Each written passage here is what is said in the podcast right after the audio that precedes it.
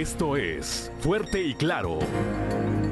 Transmitiendo para todo Coahuila. Fuerte y Claro. Las noticias como son. Con Juan de León y Claudia Olinda Morán.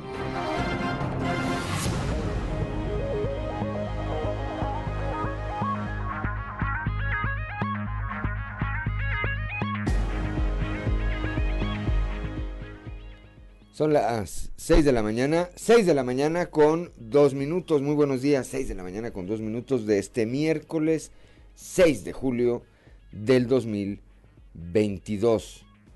Eh, día en que se celebra a quienes se llevan por nombre María Goretti. Bueno, pues a quienes lleven este nombre o a quienes tengan algo que celebrar el día de hoy, muchas felicidades. Ya se vale celebrar. Del miércoles para adelante ya se vale todo, ¿verdad, Ricardo? Todo, todo, todo. Bueno, pues ya estamos aquí en Fuerte y Claro, este espacio informativo de Grupo Región para todo el territorio del estado de Coahuila y saludo a las diferentes regiones que nos acompañan esta como todas las mañanas a través de nuestras diferentes frecuencias, así como a mi compañera Claudia Olinda Morán. Claudia, muy buenos días. Muy buenos días, Juan, y por supuesto muy buenos días a quienes nos escuchan a través de región 91.3 Saltillo, en la región sureste, por región 91.1 en la región centro, carbonífera, desierto y cinco manantiales, por región 103.5 en la región Laguna y de Durango, por región 97.9 en la región norte de Coahuila y sur de Texas, y más al norte aún en región 91.5, región Acuña, Jiménez y del Río en Texas. Un saludo también a quienes nos siguen, por supuesto, a través de las redes sociales, por la página de Facebook Región Capital Coahuila. 6 de la mañana, 6 de la mañana con 4 minutos, como todos los días ya está activada nuestra línea de WhatsApp, el 844-155-6915. Lo repito, 844-155-6915 para eh, quien desee enviar un mensaje, una sugerencia, un saludo, un comentario, una denuncia, cualquier comunicación que desee usted tener con nosotros o a través de nosotros o a través de nosotros, ahí está, ahí está disponible esta línea de WhatsApp. Repito, 844 155 69 15. 6 de la mañana con 4 minutos. ¿Cómo amanece el día, Claudelina Morán? A esta hora la temperatura en Saltillo en 19 grados, Monclova 26, Piedras Negras 26, Torreón 26 grados también, General Cepeda 18, Arteaga 21, Ciudad Acuña 27 grados, en Derramadero al sur de Saltillo hay 16 grados, Musquis, San Juan de Sabina, San Buenaventura con 26 grados, Cuatro Ciénegas 24, Parras de la Fuente 21 y Ramos Arispe con 20 grados centígrados. Pero si usted quiere conocer a detalle el pronóstico del tiempo para todas las regiones del estado, vamos con Angélica Acosta.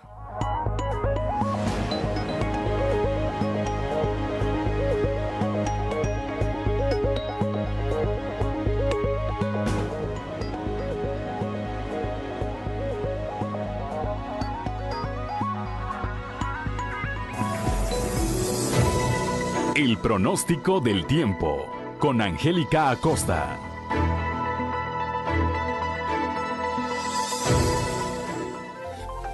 Amigos, ¿qué tal? Muy buenos días. Feliz y maravilloso miércoles y a mitad de semana. Estoy lista para darte los detalles del clima. Mi nombre es Angélica Cosa. Iniciamos Saltillo, máxima de 31 grados para el día de hoy, mínima de 16 durante el día.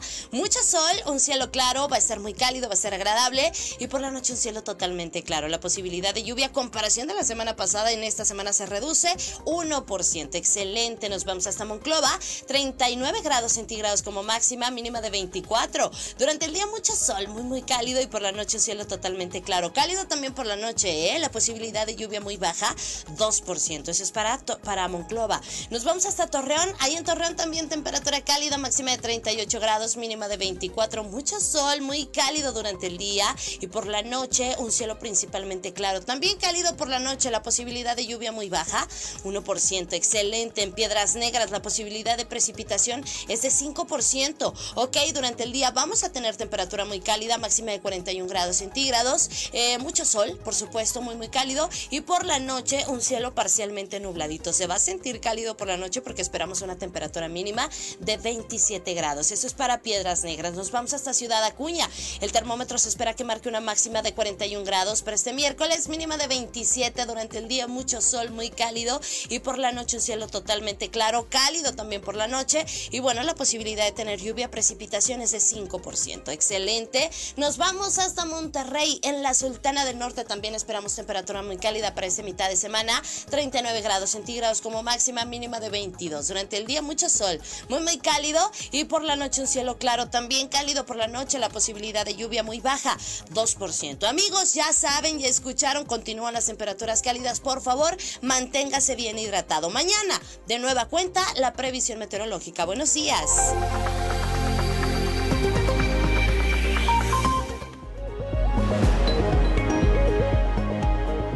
Son las 6 de la mañana, 6 de la mañana con 8 minutos, gracias a nuestra compañera Angélica Costa.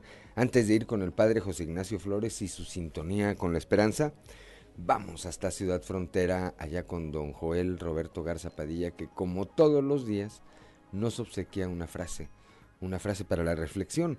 La del día de hoy dice, no le hagas caso al que te empuja y te hace caer al río, préstale atención a quien te saca de él. Pone entre tus miedos, dice, y corre el riesgo de ser feliz. Bendiciones.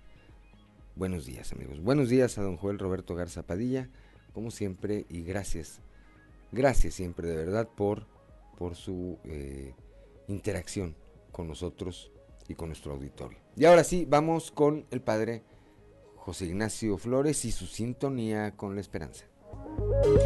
Prepárate, porque estás entrando en sintonía con la esperanza. Virtudes cristianas, remedios para la vida diaria para escuchar y ayudar. Un lugar con valor y esperanza para toda la familia. Queda con ustedes el Padre José Ignacio Flores en sintonía con la esperanza.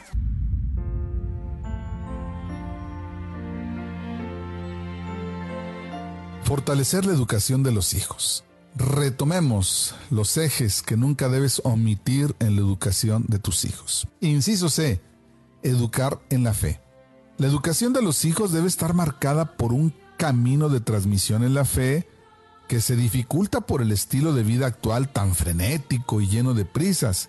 Sin embargo, seguiremos diciendo que el hogar es el lugar donde se enseñe a percibir las razones y la hermosura de la fe a rezar y a servir al prójimo. En síntesis, los padres deben transmitir el amor de Dios a sus hijos, principalmente con su testimonio.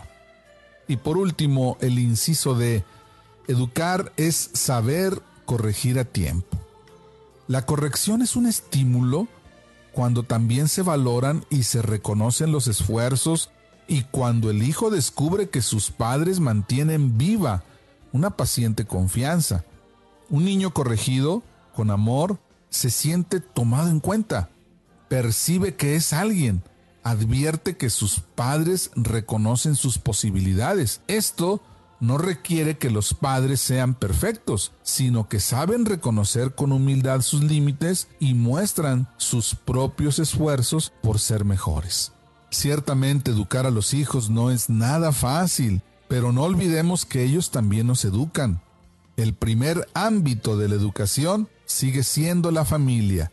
Educar es ante todo estar presentes de muchas maneras, de tal modo que los hijos puedan contar con sus padres en todo momento. Decía el Papa Francisco en la fiesta de la Sagrada Familia del año pasado, como padre y madre es importante relacionarse con tus hijos a partir de una autoridad ganada día tras día.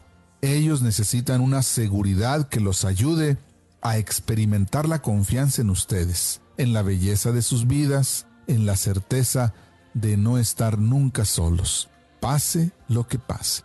Que tengas un excelente día. El amor y los valores se han hecho presentes. A partir de hoy, podemos vivir un futuro mejor. Te invitamos a vivir en sintonía con la esperanza y muchas gracias por tu preferencia.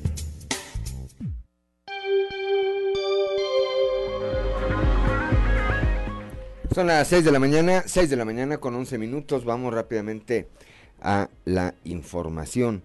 Desde el domingo pasado, la zona metropolitana de Guadalajara, así como otros municipios del estado de Jalisco, han sufrido fuertes inundaciones y caída de árboles debido a las lluvias torrenciales. Zapopan, Guadalajara y Tonalá fueron los municipios más afectados en la tormenta del domingo. Cerca de 80 árboles cayeron sobre vehículos que estaban en la vía pública. Los fuertes vientos y el agua desprendieron de raíz varios árboles de algunos metros de altura, lo que provocó fallas en el servicio de electricidad e internet por varias horas. La corriente de agua llegó a desprender incluso algunos tramos de asfalto en las calles de Ciudad Guzmán, municipio del sur de Jalisco. En otras zonas del estado se han registrado caída de granizo eh, y afortunadamente dentro de todos estos eh, males que ha causado el exceso de agua, pues no se han registrado, no se ha registrado la pérdida de vidas humanas. Sin embargo, las escenas, ahí las estamos eh, viendo, pues son impactantes. Esto que, que estamos viendo, este, pues es la fuerza, es la fuerza de la naturaleza, como la hemos sentido en algunas ocasiones aquí aquí en nuestra entidad. Bueno, esto ocurrió o ocurre en el vecino estado de Jalisco. Para quienes nos acompañan a través de las redes sociales, pues pueden ver las imágenes, la fuerza, la fuerza de la naturaleza, repito, el agua, impresionante cómo están, pues eh, cómo corre por las calles y se ve que el agua sobrepasa eh, la altura de las llantas de los eh, vehículos. Eso nos hace tomar una dimensión, pues, de los daños, de los daños que puede causar y que, pues, causó en muchos de estos sitios. Ahí, ahí vemos un camión de transporte urbano, pues, prácticamente rodeado, rodeado por agua, un tráiler pasando a un lado, este, carros y casas que están, este, prácticamente inundados. 6 de la mañana, 6 de la mañana con 14 minutos. Continuamos con la información.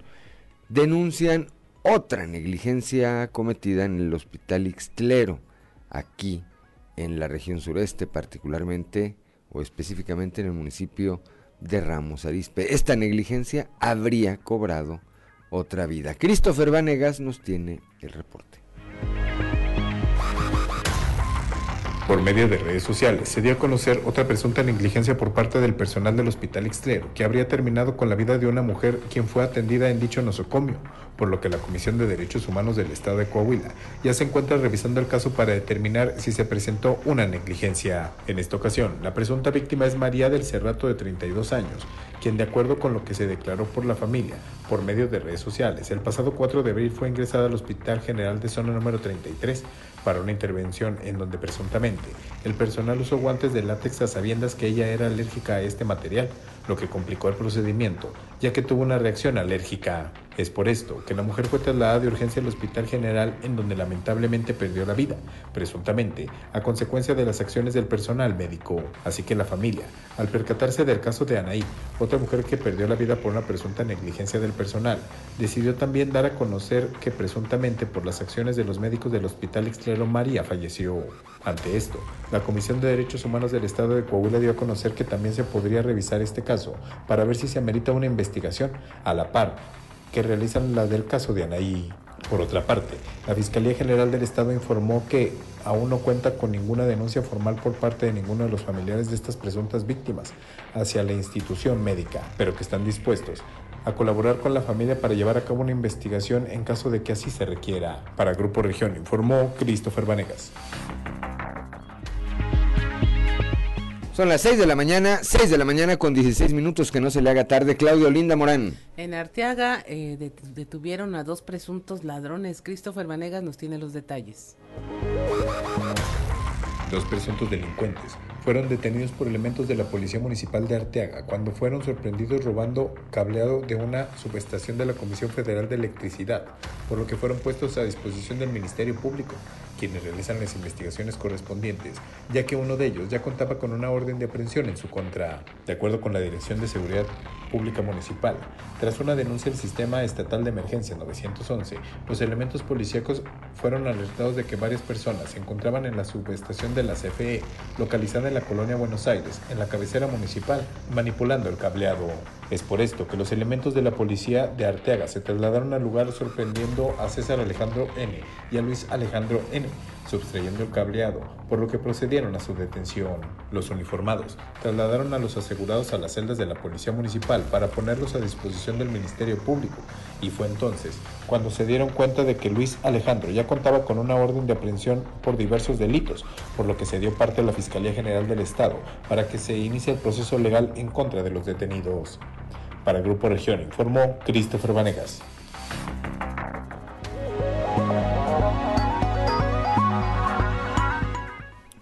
Son las 6 de la mañana, 6 de la mañana con 17 minutos. La mañana de ayer, vecinos de la colonia Lomas de Lourdes, aquí en Saltillo, solicitaron el apoyo de los cuerpos de emergencia tras avistar a un ocesno que estaba en un árbol en una plaza pública. Este eh, animal fue asegurado por personal de Profauna y de la Secretaría del Medio Ambiente.